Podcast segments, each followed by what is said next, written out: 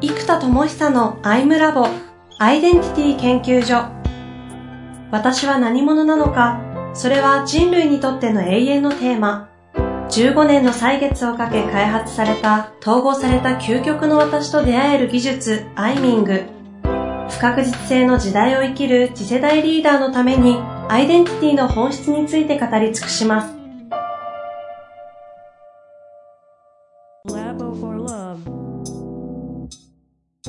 こんにちは、遠藤和樹です。生田智久のアイムラボアイデンティティ研究所。生田さん、本日もよろしくお願いいたします。はい、お願いします。えー、今日は生田さんから、えー、テーマがあるというふうに伺っております。うん。えっ、ー、とですね、僕は結局いろいろやってる中で、これが一番鍵だろうなと思うのは、自分のど真ん中のコアなアイデンティティにフォーカスするってことなんですよ。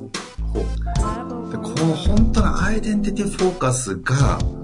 アイデンティティフォーカス。もうそうです、もう、あらゆることのこう、インパクトを作るなっていうのが、うん、もう思ってるところですね。それも実感としてもあるわけですね。そうです。だし、えっと、あの、パレートの法則ってあるじゃないですか、はい、8の法則。はいだもしですよ、究極の自分のど真ん中な自分、一番パフォーマンスが高い自分を特定できたならば、多くの場合、この、この子がやってる2割の仕事が8割の成果を出してるはずなんですよ。うん、パレートの法則が完全に適用されるならば。うんえ、そしたら逆に週に5日働いてる人で、週に5日働いて、例えばわかんないですよ。月間100万ぐらいインパクトがあった人が、はい、もし20%の究極の事故に絞って、8割の成果だったら週に1日働いて80万って話じゃないですか。なるほど。わかります。という場所を特定できれば、この究極の私にコミットして週に5日働いてならば、実は400万ってことなんですね。うん、80× 5なのでうん、でそうすると生産性が4倍になるわけです、うんうん、でこの究極の究極のインパクトを出してるど真ん中の私が何者かが分かったらこういうことが起きるわけですよで逆に成果の出してない、つまり8割の仕事になってるいろんなアイデンティティとか役割があるので、この成果を出してない8割の役割のことが多くなると、うん、こっちはどんなに頑張っても20%の成果しか出ない。です。うん。だから、もうシンプルなのは、いかに究極のど真ん中の一番エネルギーが高くて一番パフォーマンスが出る、究極の私が何かを見つけて、そこにフォーカスし続けること。うん、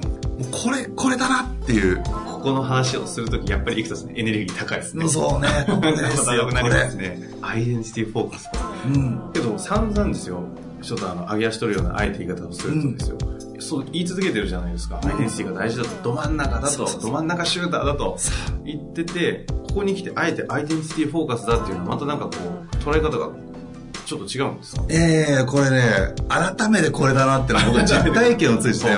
僕はね、一番の社会実験だと思ってるので、えー、今ほら、アイダモンのプロデュースやってるじゃないですか。はい、発明家的なアイダモンのコンテンツを発明したわけです。よ。え。ー、で、第4位のプロデューサー君が今ちょっと頑張ろうとして、プロデュースしようと思って、例のことかあの、今回あの、大きな科学未来館の未来館ホールというですね、テッドで使われた300人のホールをドーンと取ったわけです。はい、でも会場費だけでこれ実は400万ぐらいかかってるわけですよ。そうなんですか？そうなんですよ。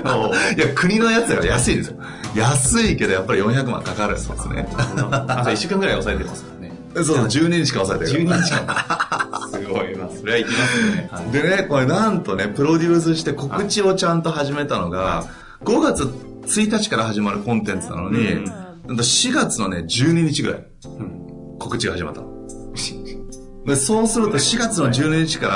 はい、だからね、こう、まあ今日の収録日までに、えー、まあ約ね、2週間ぐらいしかないわけね。はい、だから、えっ、ー、と、300人の会場を抑えているのに、えっ、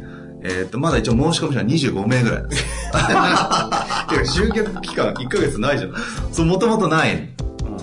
もともとない。いや、11月12日にスタートしてるからね。はい。そうですね。そう。だからね、これが何を言いたいかというと、はい、ど真ん中の発明家だけやるべきだったのに、うん、第4位のプロデューサーが頑張ろうとしたんです。結局ね、発明しかしなかったです、ここまでだけか。ただ、発明品は鬼のように進んでるんですよ。でも、このスピードを緩めることが自分の中でどうしてもど真ん中じゃないからできなくて、はい結局プロデューサー君はちゃんと機能しなかったんです。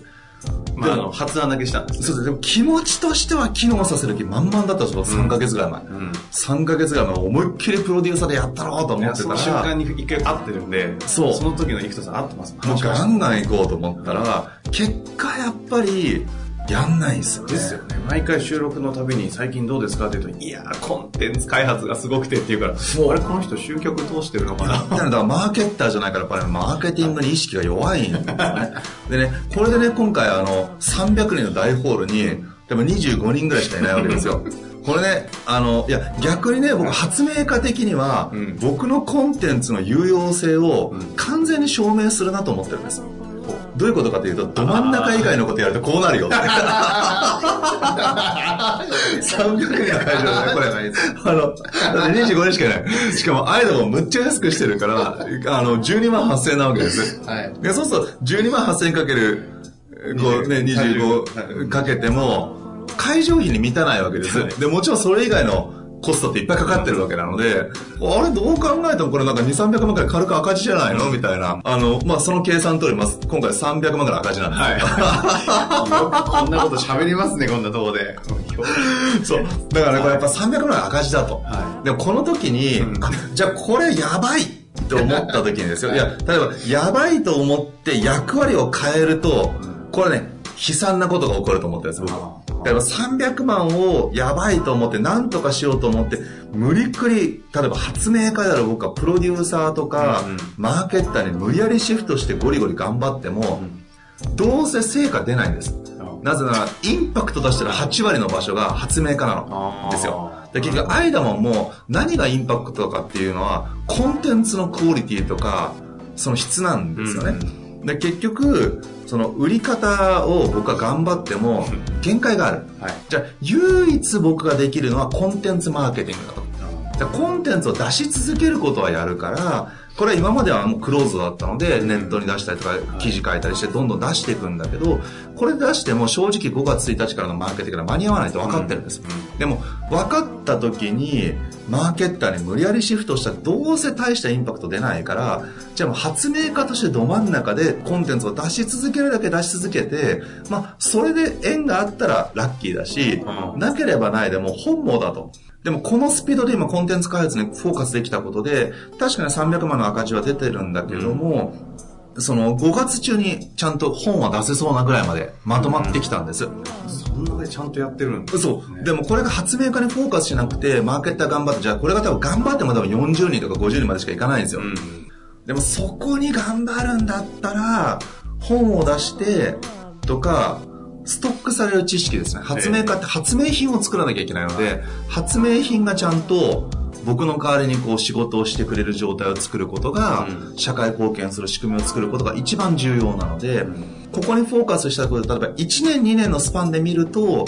明らかに役割を無理やり300万の赤字を何とかしようと思って、他の役割を担うよりはええ、ど真ん中の発明家にフォーカスした方が、絶対に良かったなと思ってます。はまあ、良かったなって過去形になってない今、あ明らかに300万の赤字が来るからね。あ、来るんだけど、過去形にも確実になる。というのはもう分かったんで、うん。あ、やっぱりこれど真ん中だなっていう、でもこんだけアイデンティティのど真ん中にフォーカスしよう、フォーカスしようっていう、教えてる僕ですら、やっちゃうんですよ、こういうこと。プロデューサーやっちゃったんですよ。プロデューサー、生田さんやっちゃったんですね。うん。あ、これは、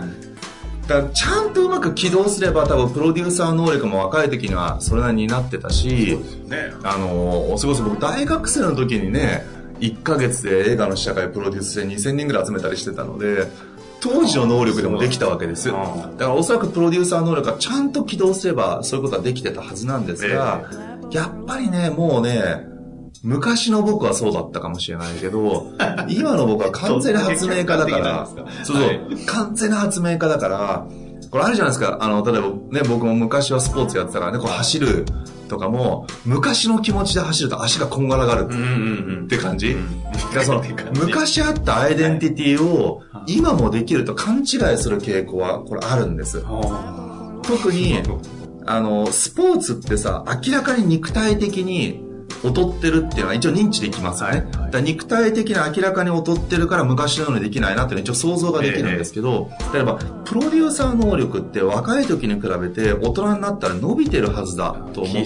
たり、もちろんビジネス能力とか全体の相対としてはもちろん上がってるんですよ。上がってるんですけど、何かの能力が上がったことによって、昔はがむしゃらにできたことが、そこにできなくなってる自分もいたりすると、実は僕の中のプロデューサーという能力に関しては、うん、多分若い時よりも明らかに後退している可能性があるんです。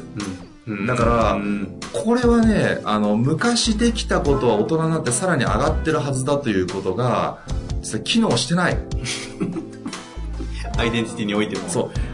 う。だけど、ジェネレーターとしての発明家としての能力は明らかに向上している。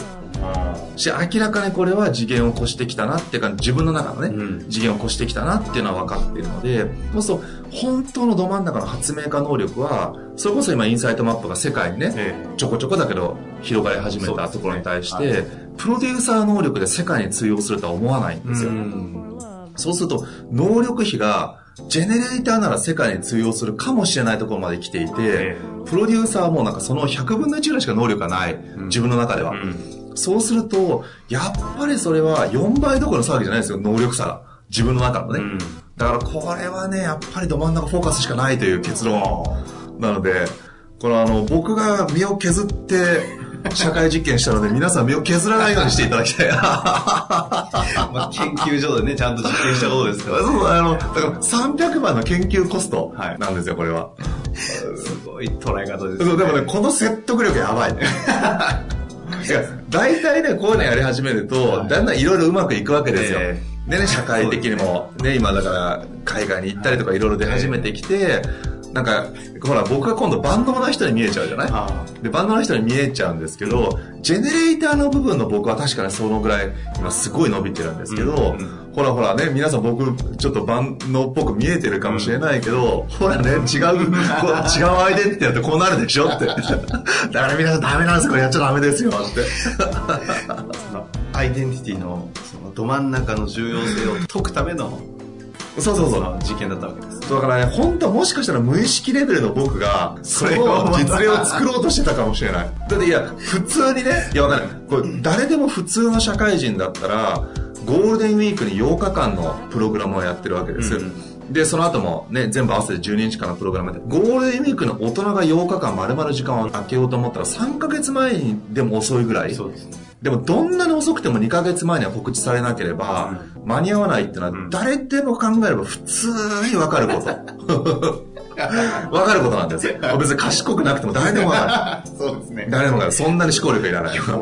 もうイケイケですね。そうそう面白すぎます、ね。でもね、そこが、だから分かってないわけじゃないんですよ。はい、明らかに気づいてるのに、発明しかしない僕。うん。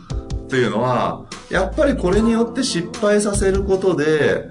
もう、プロデューサーやめなさいと。無理やりね、そうやってやっちゃうでしょってちょくちょく。で、起動しちゃう時あるけど、これやめた方がいいよ っていうのを、発明家くんが教えてくれてるんじゃないかな。だからね、そうなんですよ。今回ね、見事で300万から赤字を出して。強いな。